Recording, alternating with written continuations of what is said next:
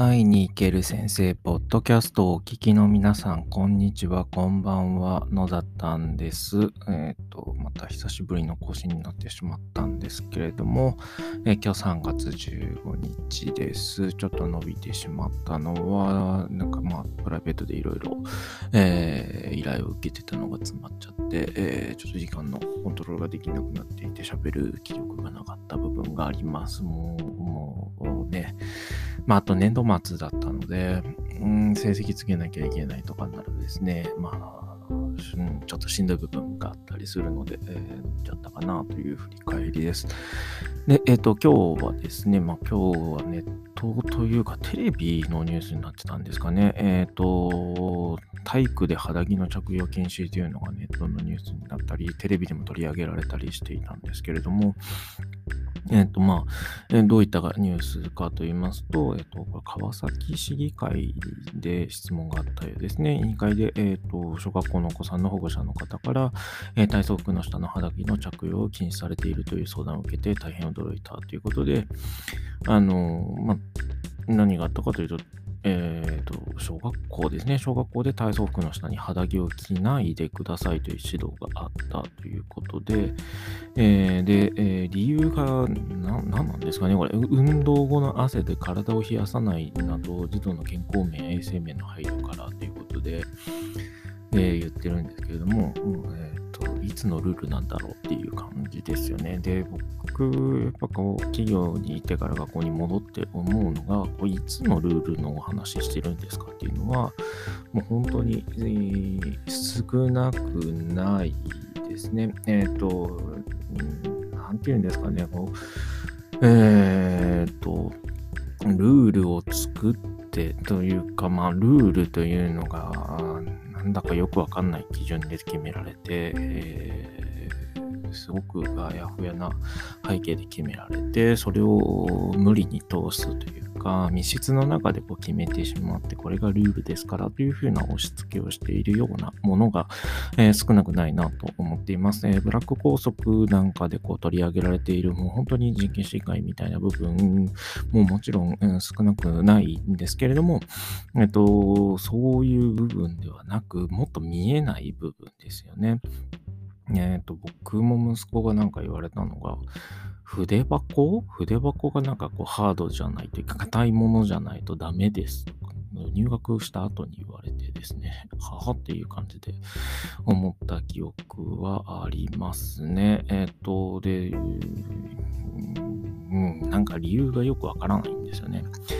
で、今回の件なんか、運動後の汗かくから体冷やさないように、健康面、衛生面の配慮からって言って、衛生面的に言ったら肌着一枚着といて、えっ、と、それを着替えさせることをした方が衛生面への配慮だと思いますし、体を冷やさないとっていうのも、えー、とやっぱり肌着着せておいて、というか、機能性の肌着が今あるので、そんな高くない値段で売ってますので、えそういったものを着ていただいて、で、えっ、と、それを脱ぎ着する方が、体感温度も低くなります。2枚着てるから暑いではなくて、涼しい1枚を着ることによって体感温度下がるので、えっ、と、そういったものを着てですね、えっ、と、暑くならないようにとか、体を冷やさないようになれば、えっ、と、インクロさんのヒートテックなんかを着るとかですね、ねあ、そっか、汗で冷やさないだから、やっぱり着替えるですかね。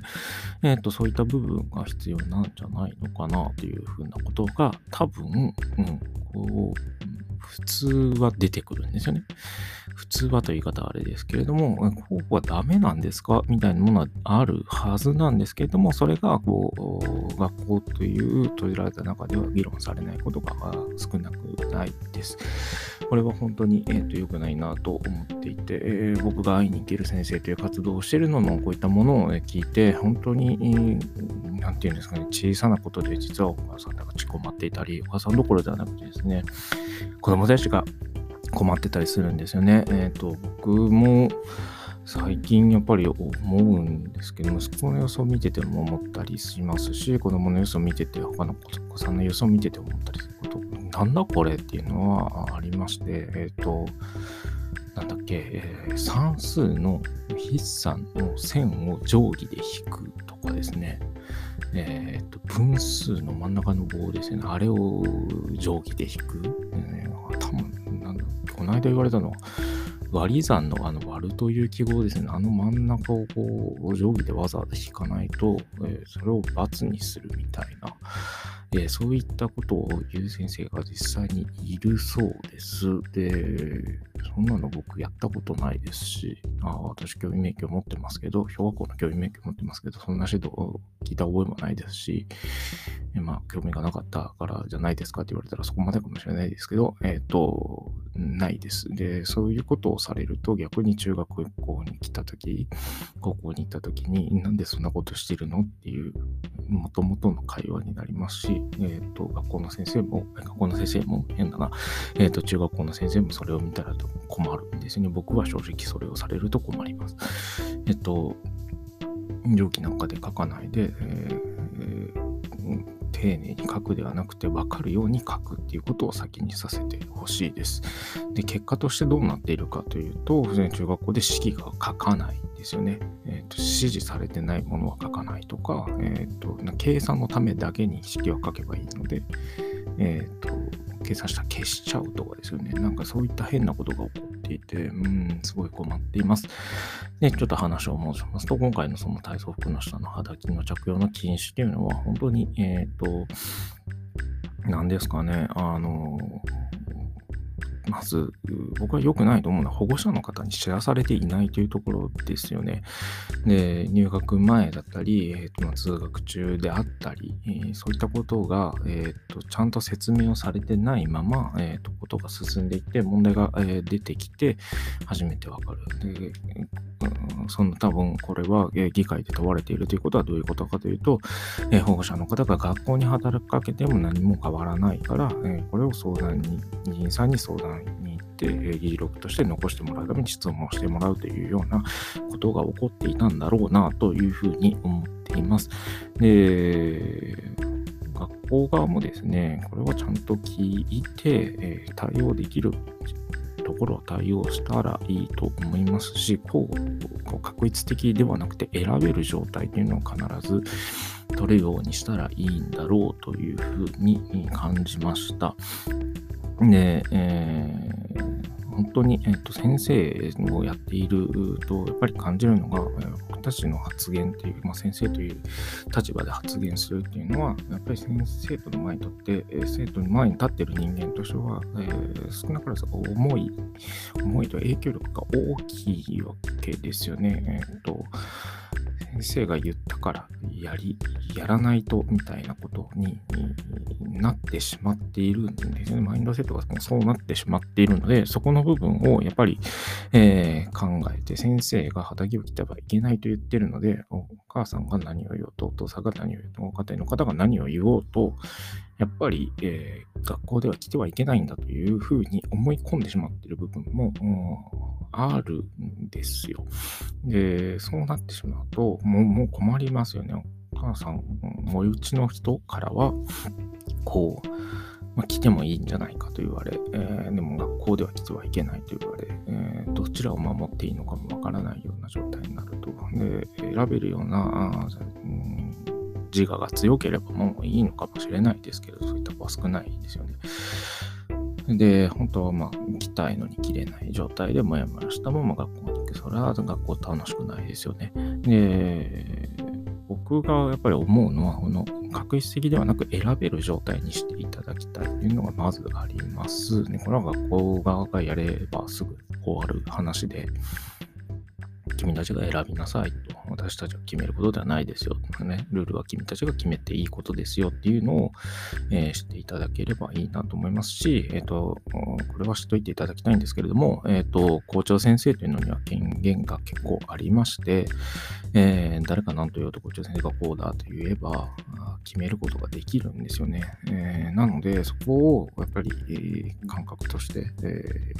一般的な感覚というか、ちょっとかけ離れた感覚ではなく、学校の論理で動くんではなく、えっ、ー、と、困っている方の話を聞くということでですね、動けるようにしていかないと、今後学校自体がこう、どんどんどんどん生きづらい部分になるんだろうな、というふうには思います。で、うーん、なんかこの、ね、なんかこう、どうしてこういうことになってしまうのか、えっ、ー、と、僕はその会いに行ける先生という活動をしながら、本当に今までやっぱ聞いたことがないような、まあ、僕が、うん、今思えば、うん、恵まれてたんだなという部分もあるんですけれども、本当に、えーと、どうでもいいようなことで、えー、困らされ、配慮をしていただければすぐ、うん、ことが済むのにということで困らされている、えー、子供がいる、その裏に、えー、そこの子供を支える保護者の方がいるということを、え教員は自覚をしてほしいなと思います。また、えっと、保護者の方もですね、えっと、こうだからと思い込まずにですね、えっと、ぜひ声を上げて、え言っていただきたいなとも思っています。で、えーまあ、僕に、えー、会ってお話ししていただけている方は、えーと、僕も本当にアクションを起こそうと思っていますし、えっ、ー、と、ね、自治体が違う、地域が違うという方で聞いていただいている方で、えっと、困ったなと思った方はですね、ぜひですね、あの、周りにいる議員さんに聞いていただきたいなと思ってます。で、議員さんは、えっと、ね、地方議会とか、えっ、と、県議会議員さんがですね、あの、教育委員会につないでくださってですね、お話を聞いてくださいます。で、えっ、と、むしろそういった方を選べばいいと思いますね。えー、そういった困りごとをですね、解決するために、えー、拾うために、えー、議員さんがいると思っていますし、えっ、と、そういった声をですね、私も困ったっていう声を議員さんに拾っていただいて、すぐにつないでいただき、話をすることができた部分もあるので、えここはですね、あの、どんどんどんどんですね、声を上げていただいて、えっ、と、少しでも問題というものがあるんだということをまず気づいてもらうことをですね、えー、していっていただきたいなと思っています。本当に、えっ、ー、と、些細だなと思うかもしれないですが、えっ、ー、と、びっくりするような、えー、それで困って学校に行けなくなる、学校が嫌になるっていう子が、えー、少なからずいるので、えー、こうしたことをですね、黙らずにですね、少しずつ声を上げて変えていこうと。で、そういった声を聞きたがっている教員も必ずいますので、おかしいなと思っている教員もいますので、えー、そこはですね、えーと、教員も、えーと、保護者の方も、内も外も関係なくですね、